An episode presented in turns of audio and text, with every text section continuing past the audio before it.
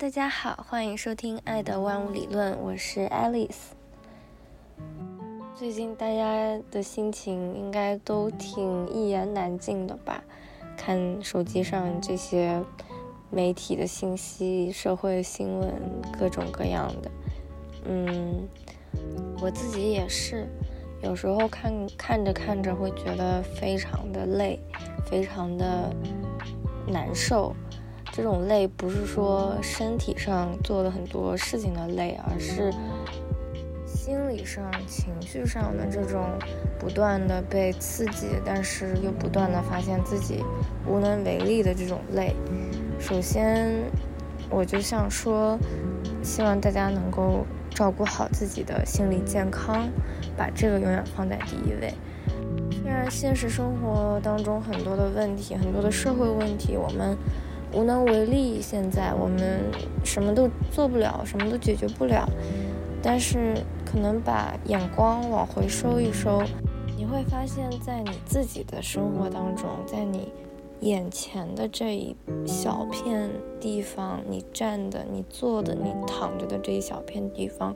还是有你可以掌控的东西，还是有你可以改变的东西的。我会这么说，也是因为我自己就。很经常受困于这种焦虑，在手机上看到很多新闻、社会新闻，看到很多社会问题，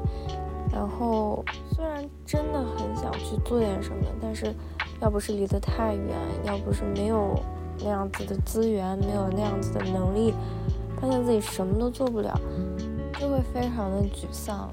但是我觉得让自己。嗯，跟社交媒体也好，跟这些新闻也好，时不时的有一段距离，反而会让你更有时间去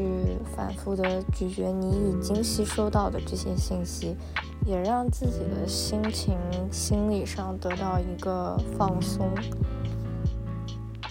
虽然，但是我今天其实还是想聊一聊关于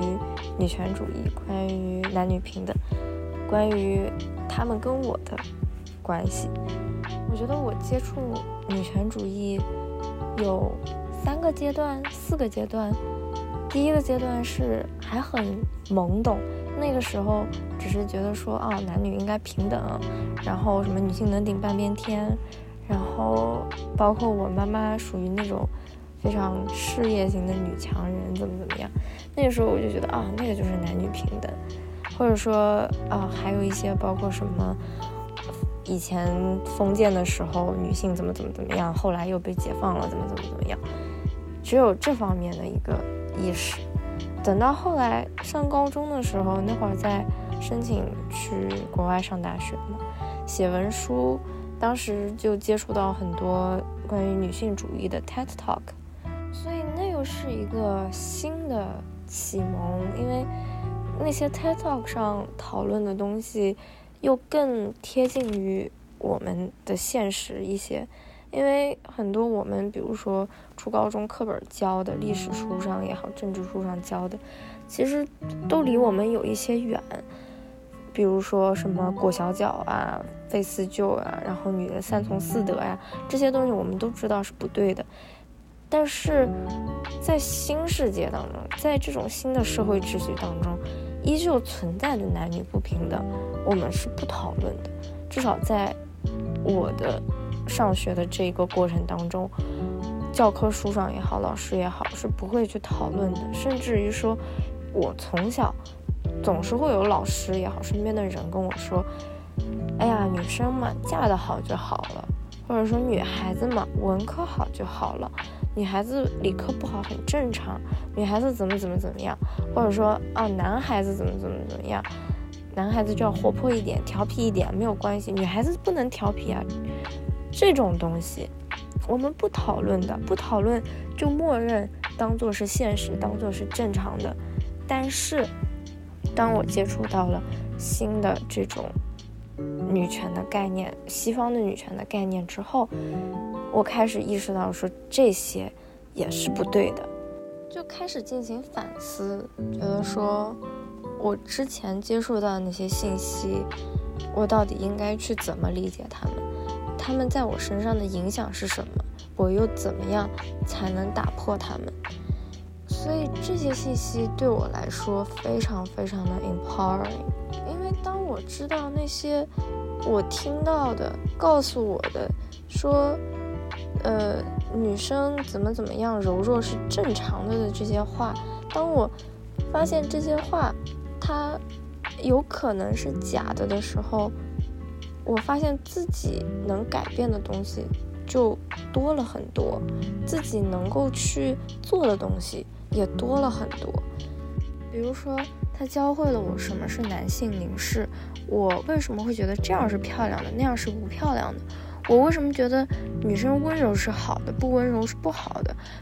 我又为什么会觉得我有观点是一件可耻的，是一件不好的事情，而安静的坐在那儿甜美的笑着就是好的。我又为什么要结婚？我要找什么样子的伴侣？凭什么我的伴侣可以告诉我我该穿什么，不该穿什么，该做什么，不该做什么？又为什么女生一定要被男生宠着？女生一定要有男生为她花钱才是幸福的？种种种种的反思，除了这些还有更多，都是我在学习女权主义的过程当中生发出来的问题、感想、反思。就在我自己为这些事情觉得非常的骄傲，我觉得非常的有成就感，然后我甚至我觉得我非常感激我学了女权主义，这让我卸到了我心里边和我身上很多很多的枷锁。就在这个时候，互联网上中国的互中文互联网上开始说起了女权主义，开始说起了女，不仅说起了女权。还说起了，还把女权这个名字改成了拳头的拳，女权。我当时真的就是无语，生气，特别想骂人。就是这些人是脑子是怎么想的？就是为什么要这样子？我当时很、很、很，真的很生气，就是很，而且很迷茫，就觉得为什么会变成这个样子？所以有很长的一段时间，我在朋友圈里边，在微博上，几乎每天每天都在发跟女权主义相关的文章，跟女性权益相关的文章，跟男女平等相关的文章。虽然 they are basically the same thing，但是又有一点点不一样。我我就想，我就希望我能通过这样子的方式，能把能把我心里边的这个那么美好，那么。有力量那么棒的一个东西传达出去，但是慢慢就发现真的很困难，就尤其是在朋友圈发的这些东西，我以为我设想说，如果我发的足够多，他们会看，那些不喜欢女权主义的人会看，会理解我为什么这么喜欢这个东西，这个东西为什么好，但是发现看完之后。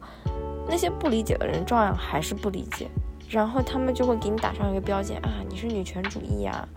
嗯，你挺女权的，嗯，就是你意见挺多的，嗯，你挺不同寻常的，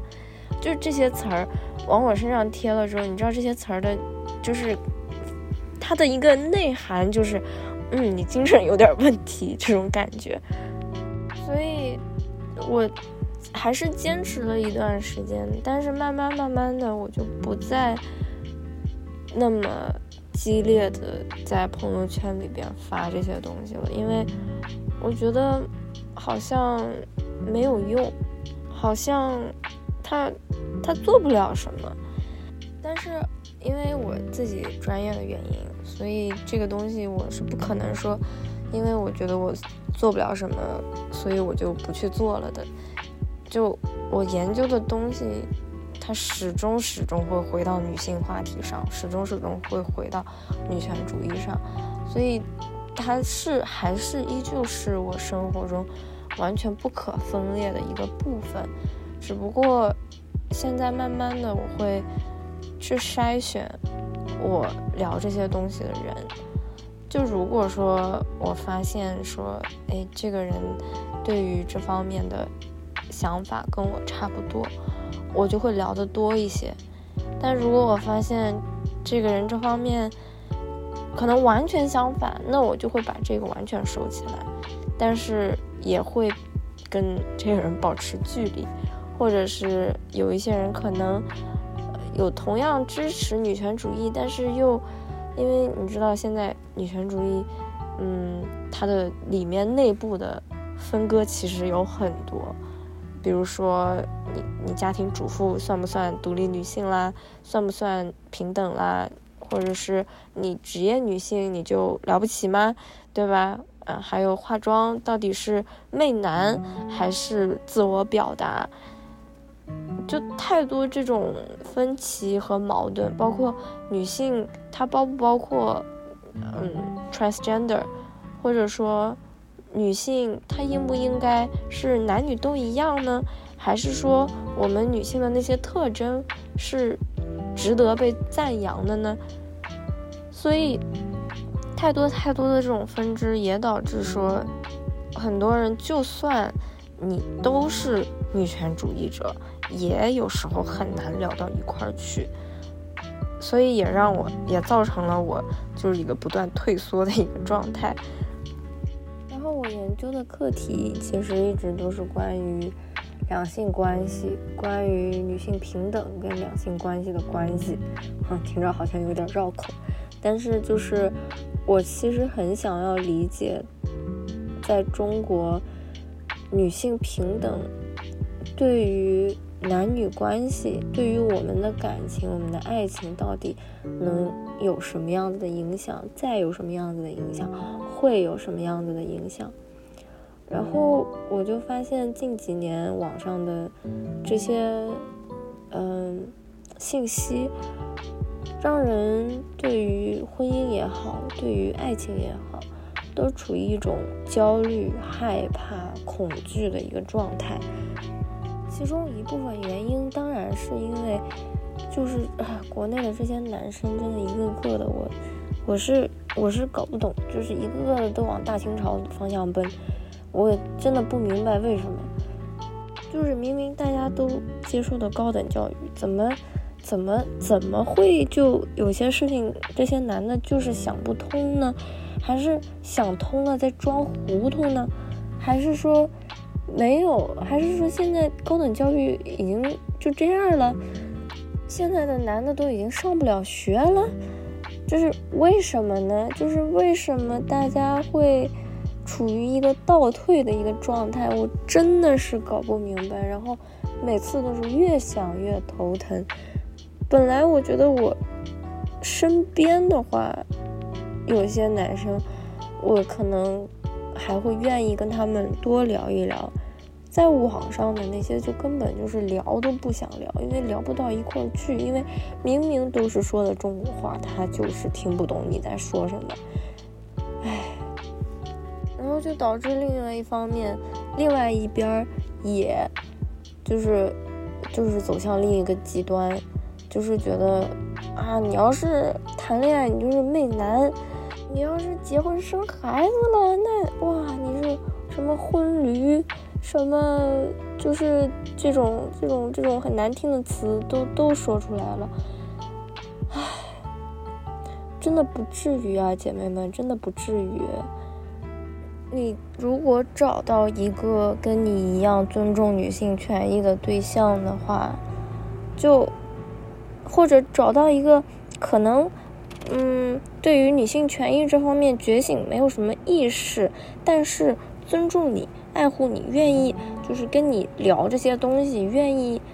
理解你的一个对象的话，你还是可以在谈恋爱的过程当中享受到人生，享受到自己的成长，享受到两个人一起成长的快乐的。当然。在这里，我不是说大家一定要谈恋爱，我觉得谈恋爱不是必需品，就是这个东西，你如果想谈，然后你现在在害怕了，那我会告诉你不要害怕，勇敢的上。但是你如果不想谈，然后你就我觉得一个人很好，那我也觉得一个人很好，一个人可以很完整，可以很好，没有人说一定要去谈恋爱，一定要两个人一起生活，对吧？我记得当时我做这个研究生论文的时候，呃，也是就是想，想想看看这个，就现在这些谈恋爱的男生女生到底是怎么定义男女平等这件事情的。然后在采访过程当中呢，就发现，呃，采访的这些男生们大多都都觉得说，呃，需要更宠爱自己的女朋友，因为女生就是要被疼爱啊，女生会来大姨妈，女生以后要生小宝宝，所以我现在就做更多的家务活，然后负担更多的经济上面的责任，这样子算是对他们以后付出的一个补偿。which is kind of interesting，是一个挺有意思的一个呃想法。这跟嗯西方这边的其实不太一样的。女生普遍会觉得自己的想法更 progressive 一点，更进步一些，更现代一些，更平等一些。有一些女生确实，我觉得是有这样一个反思，然后也跟男朋友在关系里面属于一个。在我的定义上来讲，比较符合我心中定义的男女平等的一个状态，就是很多东西就是你付你付一个，我付一个，你付一个，我付一个，不会有说男生付出更多的一个情况。当然，嗯，很多人也聊到说，考虑到现实情况，比如说以后工作的时候，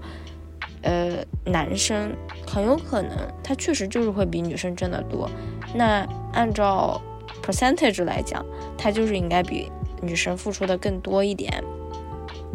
我觉得也无可厚非，这个我也挺认同的。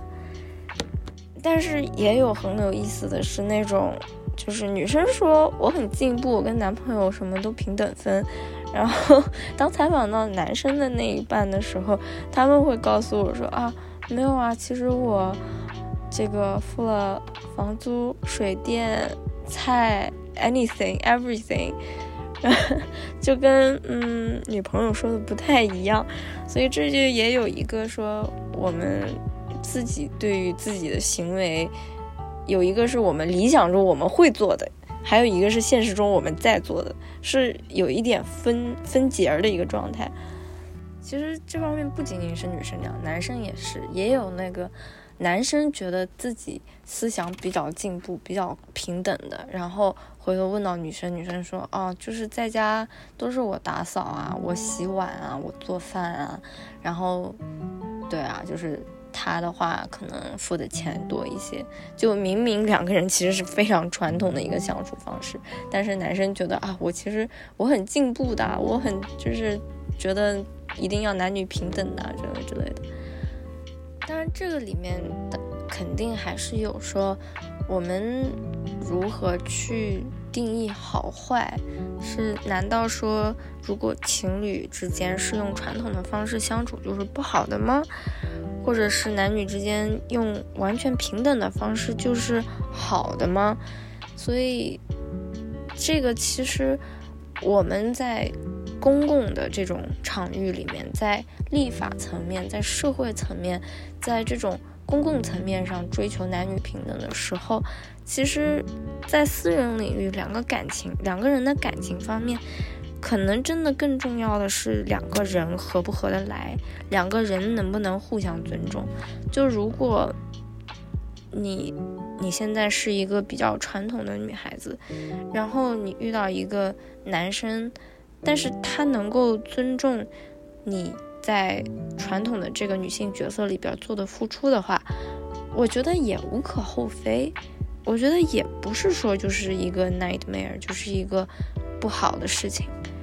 那同样的，关于这种所谓的进步啊，怎么样，平等啊，怎么样，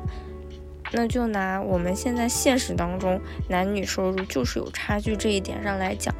如果比如说你正好跟他差个十万八万的收入，然后你非说他非说这个男的非说，哦，我们两个要为家庭付出的一样，那那不是在扯犊子是什么？那也不对。但是说实话，我觉得现在的问题就是，大家脑子里边对于这个概念是一团乱麻，我脑子里面对这个问题也是一团乱麻，我找不出，我揪不出来那一个。头在哪儿？那个点在哪儿？那个能把这个结给解开的点在哪儿？因为我真的很不理解，为什么还是有很多男的他不理解，说女权主义不是一个坏东西，它不是来剥削你的，它在解放女性在传统社会下的这种。呃，角色也好，分工也好的同时，也解放了你们在传统社会下的分工和角色。你们不是在那边抱怨说啊，为什么总是我花钱？为什么总是要我来给出更多的爱，给出更多的关爱？对，就是因为传统社会里边男性承担的更多的责任啊。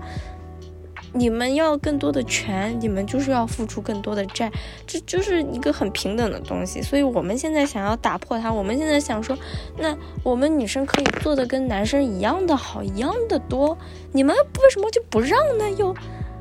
然后我知道很多男生又会说，哎呀，这些女生，很多女生这些极端女权是吧？他们会呃以女为尊，他们打压男性，他们就瞧不起男性什么什么的。我觉得。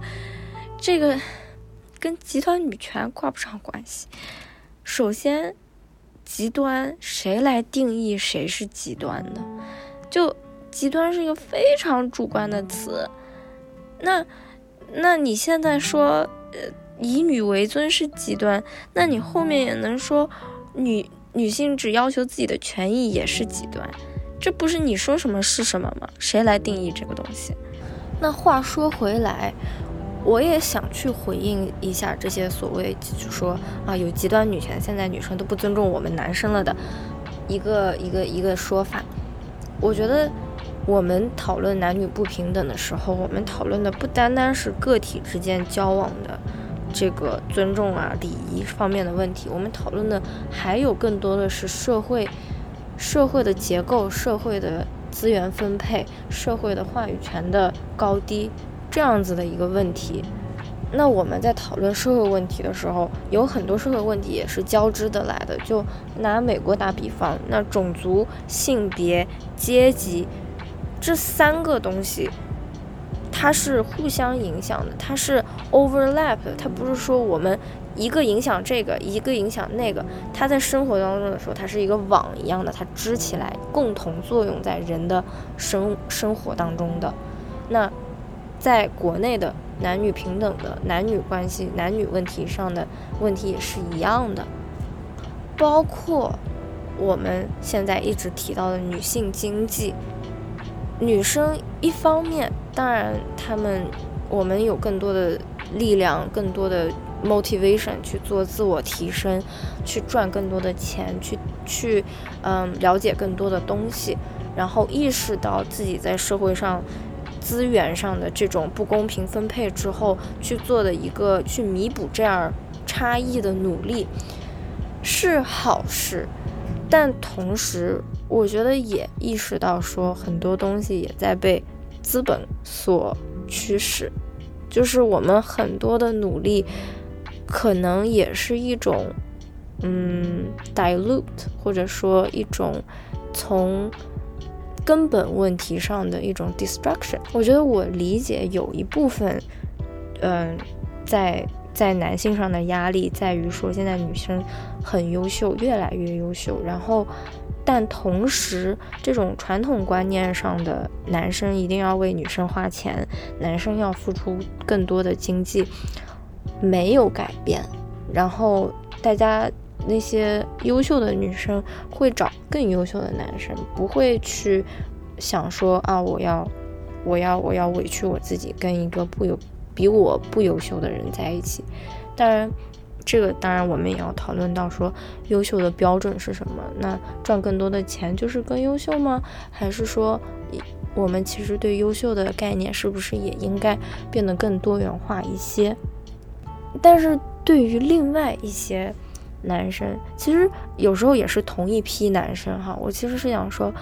当你们在说什么啊，现在都女性为尊了，现在男生的地位都不高了的时候，麻烦你们去思考一下，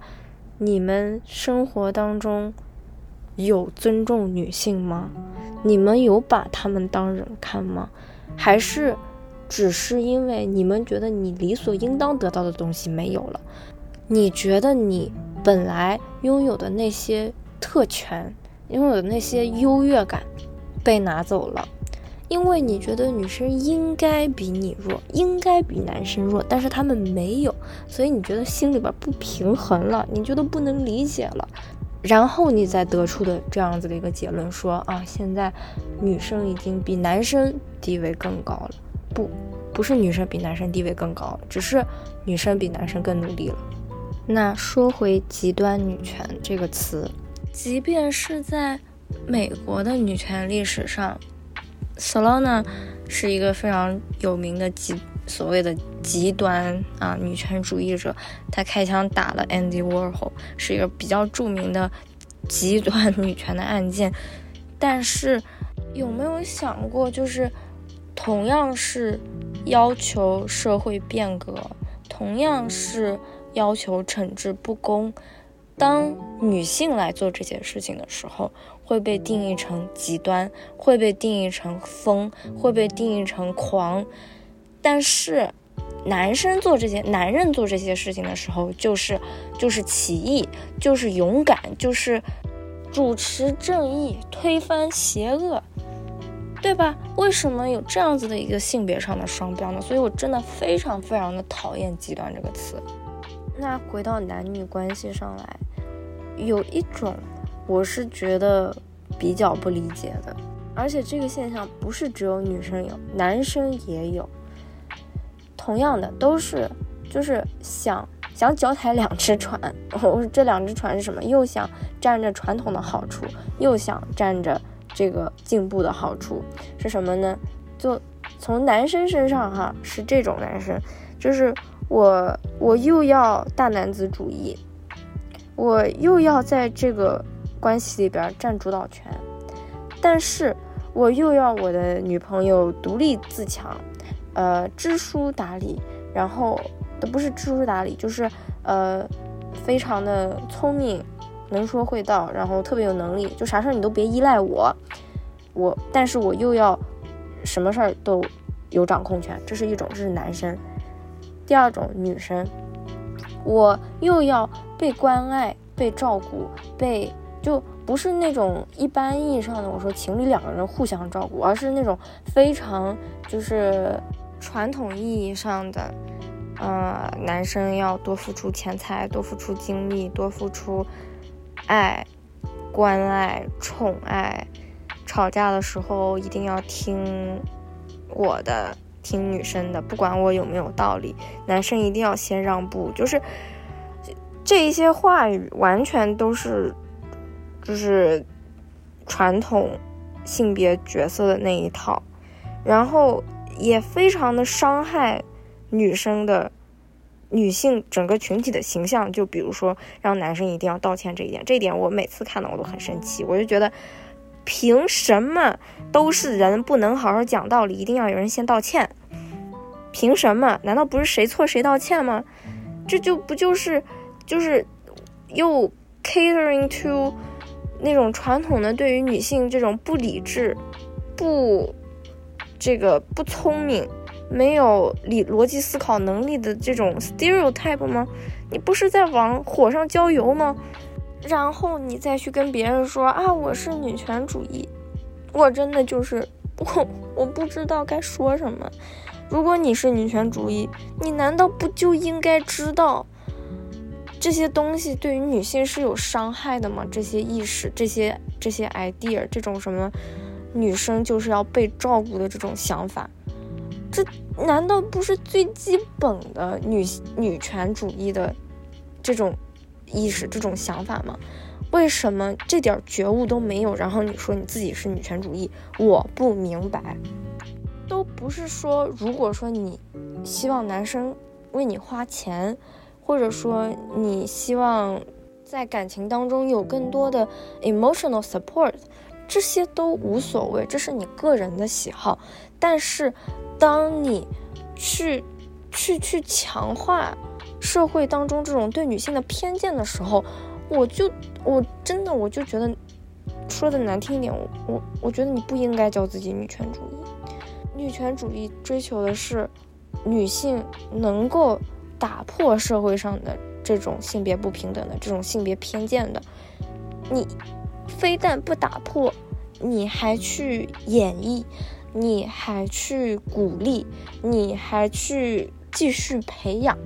然后你跟我说你是女权主义，我不明白，我不理解，我也不赞同。当然我知道这个世界上。对吧？大家都有自己选择自己人生的权利，也不是每个人都有那么多时间去去看这些书，去做这些反思，每天去想这些事情。但是我真的希望，就是能够有更多的人去出来做更多的科普，去把这个已经被简化了、被污蔑了的一个词，让它重新。被更多的人去重新的理解、重新的认识，然后我们都能有更多的选择的权利。你愿意做那个传统的女性角色，愿意做不传统的也好，都可以。但是至少有选择的权利了，至少有知道有那个 alternative option 了。这就是。嗯，我今天想说的就是我最近看了这些新闻之后，唉的一些感悟吧。那今天这期就这样，我们下期再见，拜拜。